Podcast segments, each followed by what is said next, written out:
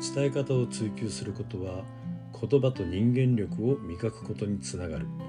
目先の評価なんて気にせずに伝え続けよう。おはようございます。ミッキーです。さあ今日は伝え方シリーズ第3弾第3弾完結編ということでタイトルはさあ伝えよう。Just Do It でございます。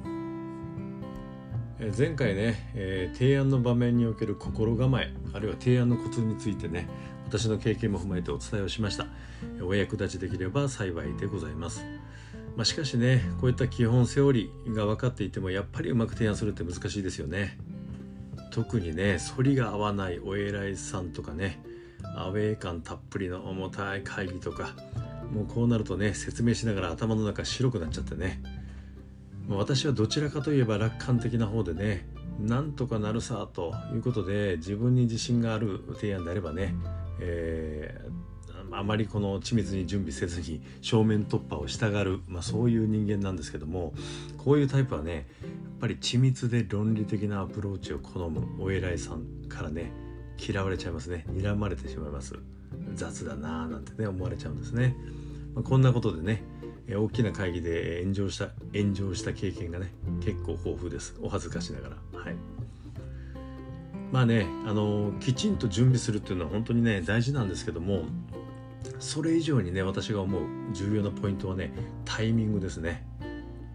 これねあの本当にね緻密で真面目な人っていうのは調査ばっかりねあるいは分析ばっかりしていてすごいあの情報と分析結果のストックあるんですけどもなかなか提案をしない。人がね結構います。頭のいい人ほどそういう傾向がありますね、まあ、私から言わせればねこの新たな提案というものはやっぱりタイミングが早いからこそね価値があって100%準備が整うまで待っていたら意味も価値もねなくなってしまう。そんな風に思います。ですから機会を逃さず必要十分な準備で、提案の場に臨む。必要十分ですね。ここがあなたのビジネスパーソン人生を左右する分岐点ではないかなというふうに思います。ですのでこの提案の成否を決めるのは成功か失敗かを決めるのはね案外その提案内容そのものよりも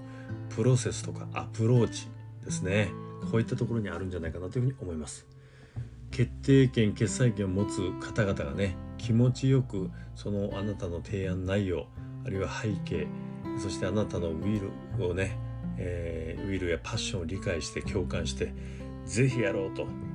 こうなっていただくためにもね、えー、提案者というのは誠意を持って相手視座で考え抜いて準備するそしてタイムリーにそれを提案するこれが大事かなと思います。えっ、ー、とね、まあ、時代はもうよりそのオープンフラット雑談相談型こういったマネジメントにねどんどん変わってきます。これはもう生産性を上げる重要なあのマネジメントスタイルなので、え絶対にねこういうふうにあの移行していくべきだと思ってます。ただねやっぱり大きな組織うん、まあ、組織の代表に関わらないですかね。オフィシャルな意思決定の場というのは当然組織にはあります。これは残っていきます。ですからここをいかにね乗り越えていくといういくかについてはね今後も重要なビジネススキルであるというのはこれはもう間違いないです。ですので、えー、まあ、今回ね申し上げたいろんなそのプロセス準備ですね。準備してチャレンジして失敗してそしてそれを振り返ってまた次に向けてとリベンジをしていくと、まあ、こういうサイクルをねブンブン回して経験値とスキルをねどんどんつけていかれることを強くお勧めします。はい。まあ、以上がねビジネスパーソン向けの、まあ、ビジネスパーソンの皆さんに向けた伝え方あるいは提案というお話になります。最後にね、えっとまあ、私自身今あの大きなチャレンジをねどんどんしていってる中でこのビジネスいわゆる企業組織における提案とこういう枠組みにねとらわれずに伝え方というものについて私の考えをね最後にまとめておきたいと思います。これはね、まあ、まさに伝え方の失敗学と言えるものだと思います。私かつてね、まあ、かつてとか今もそうなんですけども、えー、まあ、心情としてね自分の信じるものとしてやっぱり逆命理君っていう言葉が好きでね、えー、命令に逆らって君主の利するとこうするという逆命理君という言葉ですね全体最適社会最適あるいはお客さん満足の視点に立ってですね時に上司の命令がですね違うと思えばそれは違いますよと言って命令に背くこと、まあ、こういったことをね私の、